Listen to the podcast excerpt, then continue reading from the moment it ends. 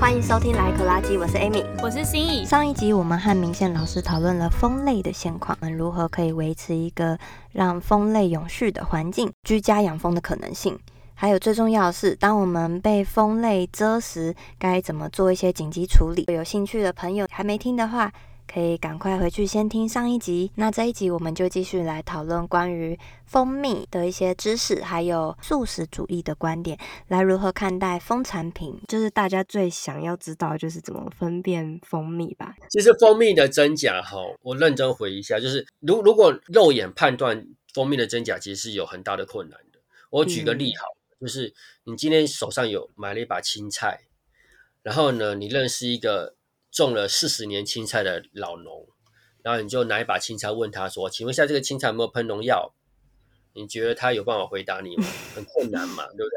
这种事情肉眼判断很难。如果用肉眼就可以判断蜂蜜的真假，那就不会有这么多假蜜了。嗯，就是因为它很难用肉眼判断真假，所以一些不孝的商人才会去混掺，然后标榜它是真蜜来卖。所以严格来说，蜂蜜的真假呢，还是要透过检验这件事情，我们才能知道说里面的所所谓的蜂蜜的好坏。也就是说，我们常常会被问说：“哎，老师，哪一种蜂蜜比较好？”其实这种所谓的好坏，呃，客观来说，蜂蜜的好坏是要看它的理化特性跟生物活性。那很多人的所谓的好坏呢，反而是基于他个人主观的口感，可能他觉得这个东西好吃，这个口感，这种蜂蜜它吃起来风味。他喜欢，好，这个另外一种风味他不喜欢。可是蜂蜜的好坏这件事情，客观的来说是要看蜂蜜的理化特性跟生物学活性。透过检验这件事情，我们才能去判断这个蜂蜜的品质跟或它的抗菌活性到什么样的程度。当然，也有一些肉眼判断的方式是可以做的，可是呢，它只能做一部分的鉴别，它不能做到做到这么的深入。比如说什么摇呃蜂蜜加水摇晃有泡沫哦，那这是因为蜂蜜中的这个酵素让这个泡沫不容易消散哦，有这个泡沫很细致，对，那这个是一个我们平常可以做的一种辨别的方法。可是如果它这个高果糖浆跟真蜜混在一起，它也会有泡沫啊。但所以说这种做法就是它可以鉴别那个完全都没有真蜜，直接用高果糖浆或者是蔗糖或加色素调出来的假蜜。那这个就可以鉴别这种，可是如果他道高一尺魔高一丈，对，他如果做的更更更更的更假蜜做的更真一点，那可能这个做法就呃没办法完全去做鉴别，那可能就要做进一步的鉴定。嗯，对，嗯，对，所以呃，如果你想要买好蜂蜜，或者是买想到真蜂蜜，呃，一方面是你可以去透过认证，或者是说站在食安或食农的角度，你去多认识这些蜂农。或者认认认识这些农夫，你了解他的生产过程，那你就愿意相信他。那站在产地跟消费者之间的这个的关系上面来说，其实它也是一个呃值得参考的做法。因为因为你了解他生产的过程，所以其其实有时候食安问题是信任问题。一方面是要做非常严格的检的的检验跟法规的制定，那然后一方面是。你要去能够了解食物的生产过程，你才不会从产地到餐桌这一段时间是空白的。就是你都完全不了解食物生产过程。如果你都完全不了解食物生产过程，我们在谈食安，其实那个意义就不是没有那么重要。就不不就是，如果你不了解产地的过程，你你在我们在谈食安就没有办法那么切中那个核心。就是因为你都不了解食物的生产过程，你都不了解它的特性是什么。你只想要花钱去买的时候，那个产地大上都是空白的。我们在谈食安就没办法解决那个问题。很多根本的观念。那我们平常买来的蜂蜜的话，需要怎么保存呢？其实常温就可以了。其实蜂蜜如果它的理化特性是在一定的规范下的话，它其实是可以存放至少两年都没问题。那有一些蜂蜜它上面会特别标示说，呃，不要冷藏。其实蜂蜜可以冷藏。但是它为什么不要冷藏呢？是因为蜂蜜里面的糖类呢，主要以果糖跟葡萄糖居多。那如果这个葡萄糖含量比较高的时候，在低温条件下就会形成结晶核。造成蜂蜜结晶现象。有一些结晶呢会造成蜂蜜是颗粒状，所以不了解的民众他就以为那个蜂蜜颗粒就是砂糖，就是啊，你为了砂糖，所以它原形毕露了，所以它就假蜜。其实不是，所谓的假蜜呢，它混掺的是大部分混掺的是高果糖浆跟蔗糖，哈，大部分是这两类。那这两类它们里面没有葡萄糖跟果糖，所以假蜜是哦完全不会结晶的。有一些蜂蜜它如果葡萄糖量很低，它也比较不容易结晶。所以结晶这件事情呢，我们如果看到一个蜂蜜结晶，我们就会认为它只是一个，它是一个，它它就是一个正常的物理现象。呃，我们不会说啊结晶蜜一定是真蜜，我们不会这样讲。但至少至少假蜜完全的假蜜是不会结晶的。嗯，然后我们希望。民众能够了解这个呃蜂蜜的特性之后，你你才会去做正确的判断，而不会说，哎呀，这个假这个结晶蜜就是不好的蜜，没有结晶蜜没有不好，结晶蜜它只是一个物理现象。因为有些人特别喜欢买结晶蜜啊，因为结晶蜜你可以当果酱来使用，它可以涂在吐司上面当果酱啊。那你把那个结晶挖起来，泡在水里面搅拌，它也是成为蜂蜜水，就还原成就是就变一样变成蜂蜜水。对，所以结晶蜜没有不好。对，所以蜂蜜的好坏不是看它结不结晶，而是要看它的理化特性跟生物活性。我刚正想问，因为我记得我以前在台湾的时候，我们家买的是一大桶那种什么龙眼蜜，然后它就是永远都是异状的，不会结晶。可是我在加拿大这里买的蜂蜜，就可能放了几个月之后，它就变结晶了。我还想说，到底是什么问题？这是因为蜂蜜。里头的葡萄糖含量跟果糖的成分上的，就是含量上的差异。有一些蜂蜜它的葡萄糖含量很高，例如像是呃向日葵蜜，它葡萄量超高。像像我以前在澳洲养蜂的时候，有一种蜜它就是三天就结晶了，你放常温不管它，它就三天就结晶。它的葡萄糖含量非常非常高。对，那有一些蜂蜜它的葡萄糖含量很低，所以它结晶的速度就比较慢，所以甚至它都不容易结晶。那也跟你的储存条件有关。如果你放在低温下，例如说冰箱的这个温度五度 C 左右，那它结晶速度就会变快。可是如果你放在常温二十几度，它结晶速度会变慢。养蜂人呢，就会有时候遇到这个消费者，他就不不理解，他就觉得啊，结晶蜜就假蜜啊。他有时候他就懒得跟你解释，他直接不要说的，就不要冰，不要冰冰箱，让结晶变慢一点，他就免得哈，那你就你就以为它是假蜜。像我以前在南部养蜂，我们就遇过一个状况啊，去年。那个我们我们早上采辛苦的六点起床就开始采蜜，采到中午结束休在休息了。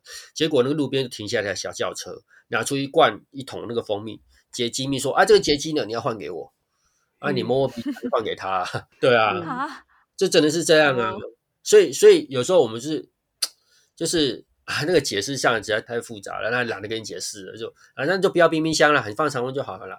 但其实放冰箱没有不好，放冰箱反而会。因为有些蜂蜜它的含水量很高的时候，它没有经过浓缩，那含水率比较高的蜂蜜呢，它就比较容易发酵，所以你放在冰箱反而会减缓发酵。哦，所以蜂蜜是可以放冰箱的，只是说它会它会造成它物理性状的改变。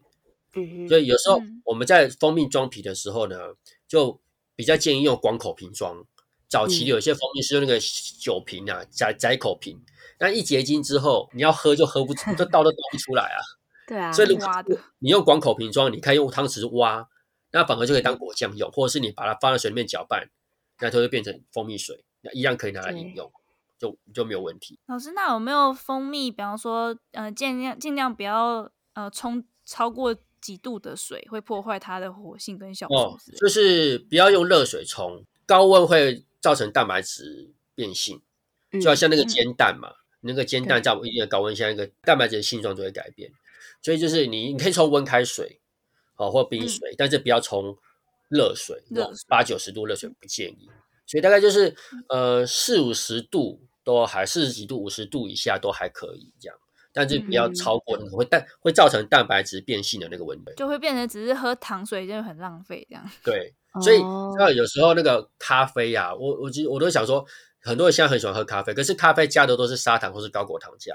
其实这两种糖，尤其是高果糖浆，对身体的负担很大。那如果你是喝冰咖啡的，我都觉得建议你可以加蜂蜜，用蜂蜜来代替。可是它很难融到液体里吧？这个就是讲到蜂蜜的形状。蜂蜜在高温下流速会快，低温下流速会慢。所以当你把蜂蜜放在冰箱里面的时候，嗯、你再拿出来就它流速就会变得很慢。嗯，对，所以你就要花比较多的时间搅拌。嗯、但其实你就是多搅拌几下，它它还是会溶解。这个其实是呃蜂蜜的理化特性啊。对，那也跟消费者讲。只是让让消费者知道，你才能够比较正确的去做选择，这样子、嗯、也帮蜂农省一点麻烦，不然一直被退货 还要解释，不要去烦他的。那老师我也想问，因为很多就是 vegan 的人，就是吃纯素的人，他们是不会吃蜂蜜，然后或者使用蜂蜡，因为他们认为那是动物性的产品。他们的考量点可能是觉得说，养蜂的过程中，就是你把它当成。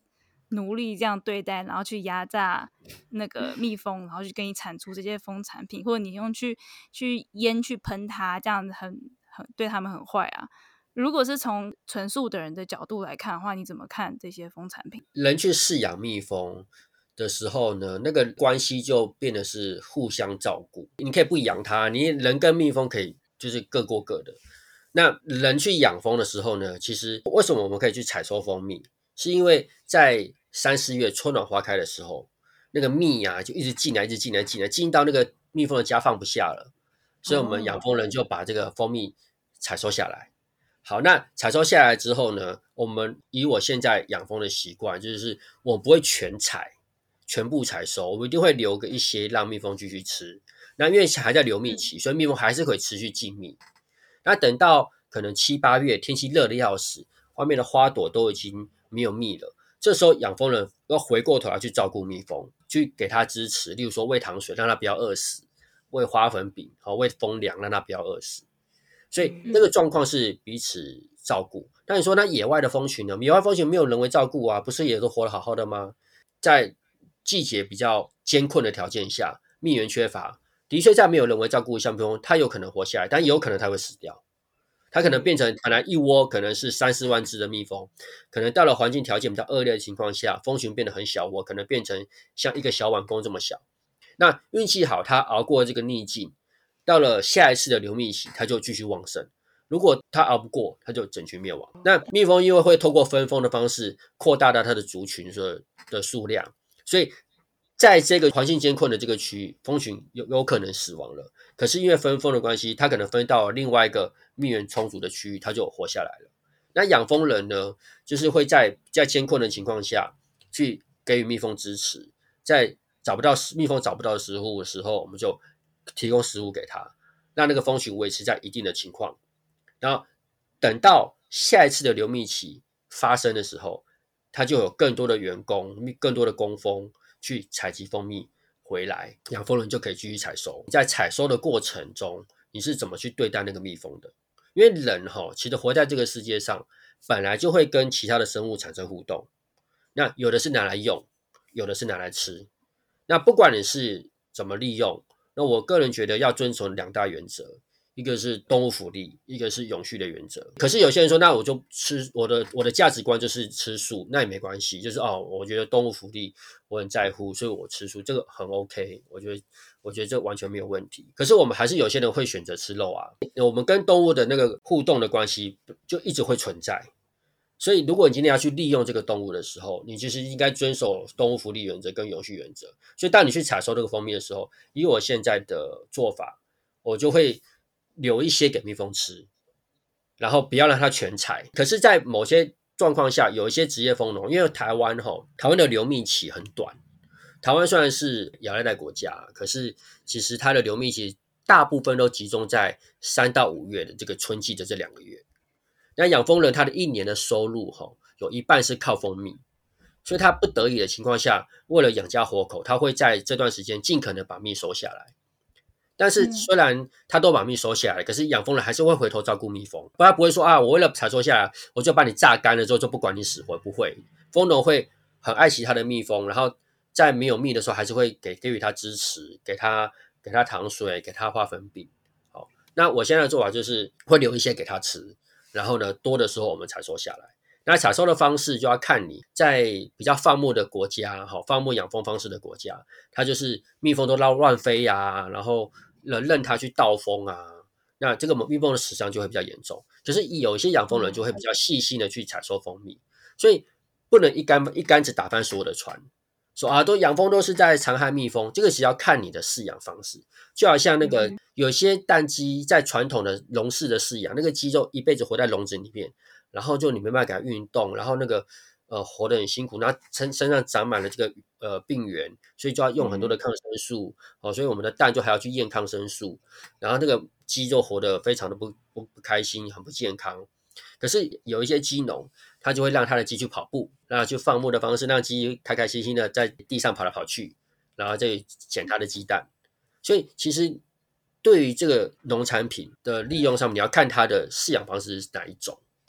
那有一些是比较粗犷的，哦，有些是比较精致，要这个是要看那个整个饲养的过程。所以意思是，即便是在乎，比方说动物福利的这些呃纯素的人。来说，只要他们能够找到动物友善的蜂农，他们其实是应该照理来讲是可以没有心理负担的使用这些蜂蜜。对，然后还有就是说，你的饲养的管理技术方式，有一些蜂人在采蜜的时候，他可能摇蜜机的转速非常的快或太大力，那可能巢房里面的幼虫会掉出来，那会掉到蜂蜜里头，嗯、那可能对于纯素来讲，它就是一个很大的心理负担。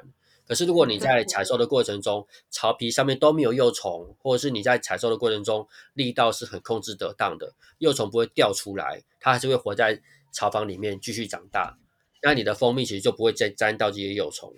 所以其实就要看这个蜂农的饲养方式跟过程。像像我现在就是在教学的时候，那个有一次我们在采采蜜，我们就会告诉你，哎，这个采蜜那个摇蜜机的力道应该怎么样啊？然后要适中，就让你们练习。那我自己现在最近在。也采收了一批的这个呃冬天的的蜂蜜，那我们我们在采收的时候就会特别注意那个幼虫不要掉，或者是说整个巢片上都没有幼虫。我们透过那个剂箱的管理方式，让那个巢片进到摇蜜的时摇蜜机的时候呢，巢片上都是只有蜂蜜，没有其他的这个蜜蜂在里面。那这样的话，其实采收下来的蜂蜜就。不会有荤素的问题。在上课的时候，老师都真的超注意要保护蜜蜂，然后不要伤害蜜蜂。就是我们在看蜂的时候，如果有人不小心踩死在地上爬蜜蜂，老师都超生气。有没有常常就是会觉得很可惜，蜜蜂好可怜哦，你们应该走路要看路啊。对，因为有些蜜蜂它羽化的时候，不是每一只蜜蜂都会飞，有些蜜蜂它刚羽化的时候是只会爬，它还没有练习飞行，所以它只会在地上爬。那有时候我们在照顾蜜蜂的时候，提取巢片在观察，有些蜜蜂就会掉到地上。那你就让它慢慢的爬回去啊！如果你没有注意踩死了，就很可惜。那老师，像各种蜂产品里面，就是像比方说蜂蜜，你刚才提到大流蜜期的时候，确实是会有有过多蜂蜜，所以我们可以采多余的蜜的这种状况。那其他蜂产品，比方说蜂蜡、蜂胶、蜂王乳这种，有没有哪些是对？的确，这这个产品的出现就是在剥削蜜蜂。呃，花粉也是在。大进蜜花大大量进花粉的时候采收的蜂胶也是，呃，蜂王乳比较特别，是说我们因为掌握了掌握了蜜蜂的生物学特性之后，我们可以透过移虫的方式来生产大量的蜂王乳。但是为了顾及那个蜂王乳的品质，呃，养蜂人呢不会过多的去移虫，然后造成那个品质的下降。比较比较细心的蜂农会注意这些事情。那蜂农他毕竟要养家活口，所以他以台湾养蜂产业状况来说，一半的收入靠蜂蜜，一半的收入靠蜂王乳。对，所以等于说，他如果没有蜂王乳的收入，其实他在这个经济上的会有很大的困难。尤其是我们采蜜，台湾因为这几年也是因为受到气候变迁的影响，两三年前本来在四月的时候是龙眼花开的时候。那龙眼花开采收下来龙眼蜜呢，台湾的养蜂协会都会举办蜂蜜评鉴。那养蜂协会其实成立至今已经五十多年了，就有一年蜂蜜停评鉴停办，五十年来第一次停办，因为全台湾的蜂农都采不到龙眼蜜，因为整个气候状况就是到造成那个蜜蜂采不到龙眼蜜。那大家都没有龙眼蜜，凭什么评干嘛要评鉴？就就停办了。那这时候蜂农他只能用他去年采收的蜂蜜来卖，或者是他今年多努力一点生产蜂王乳，然后来养家活口。听起来原则也是一样嘛，就是如果可以找到对动物友善的蜂农的话，嗯，就是即便是 vegan 的人，他们也可以安心的购买所有的蜂产品。对，蜂产品都间接、直接或间接来自土地上的这些植物，所以要看你这些素食的这些朋友，他自己的那个标准在哪里？有些是奶蛋素啊，有些可以吃蛋，有些可以吃奶，有些可以吃奶，有些可以吃蛋，有些是两种都吃，可是有两种都不吃。其实蜂蜜它就是混合它的酵素，然后来自于花朵，然后混合它的酵素变成蜂蜜。那只要只要那个生产过程是你可以接受的，那其实我觉得吃起来都都可以，不需要有负担。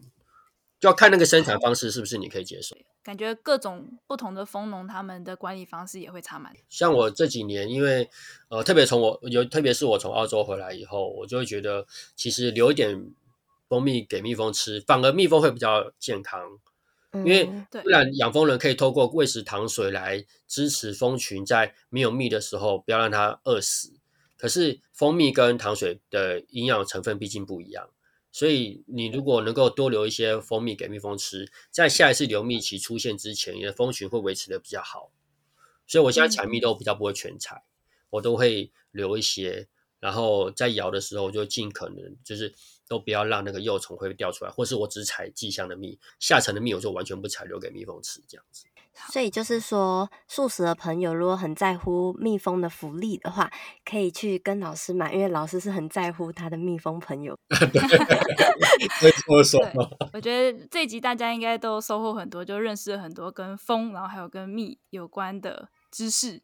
所以这集也很谢谢老师愿意来上我们的节目。那老师，如果大家想要有兴趣进一步，就是认识更多，然后有事情想询问你，或者想去上你的课的话，他们要去哪里找你呢？哦，有几个管道啊，例如说，你可以朋友可以加我的脸书，我脸书很好找，就叫蔡明宪，叫草头蔡日月明宪法的宪。那我的那个脸书图案是一只呃蜜蜂的卡通图，对，嗯，然后那个我们也有那个呃，在我脸书上也有一个社团叫做蜜蜂同学会，就是有任何蜜蜂相关的问题，你都可以贴在上面。那我的我的学生或是呃有养蜂的好朋友们，他们都会在上面呃协助回答，或者是一起互相交流。那我们自己还有一个粉丝页叫做“城市养蜂 Urban Beekeeping”，对，这是一个黄色的 logo，然后有“城市养蜂”四个字，下面有英文这样。那我们常常会在这个脸书上面分享一些跟蜜蜂相关的或者环境相关的一些讯息，然后大家可以去呃追踪按赞。按赞这个粉丝页这样。那老师，你目前在社大的开课是稳定固定的吗？对，目前就是每年会有两期，一期就是三月会开，呃，上半年，好，上半年是在三月，下半年呢会在九月。对，所以最近一期的课程会在三月，在松山社区大学，在那个巴德路四段一百零一号。呃，各位如果有兴趣的话，可以打电话到松山社区大学询问。那我们就是三月会开新的课程，课程是在礼拜六的早上。就是九点半到十二点，十二点十分，有时候会教比较多，会会有时候会到十二点半。所以在台北的听众如果有兴趣的话，可以利用一下。特别是如果你真的有兴趣养蜂的话，真的要上课，因为管理蜜蜂的细节真的非常的多。对，因为而且我们课程会有那个实物操作，就是每次都尽可能会让大家呃到蜂场去看蜜蜂，然后透过管透过跟蜜蜂的接触去了解蜜蜂的习性。这样子，未来如果你想要养蜂的话，比较容易，比较能够容易上手。哎呀，那刚老师有说去哪里买呃蜂蜜吗？哦，我们没有开卖场，不过可以在那个城市养蜂 Urban Beekeeping 的那个粉丝页留言，那我们可以私讯，然后可以店到店或邮寄。很好，那今天谢谢老师的分享。那如果大家听众对于这集的内容有什么兴趣，或者是你有养蜂的经验的话呢，也欢迎到 IG 上找我们讨论。我们的 IG 是 laiecology，L A I E C O L O G Y。我们的 email 是 laiecology，L A I E C O L O G Y at gmail.com。如果你喜欢我们的节目，欢迎到 Apple Podcast 帮我们点五星评分加留言哦。我也有 IG。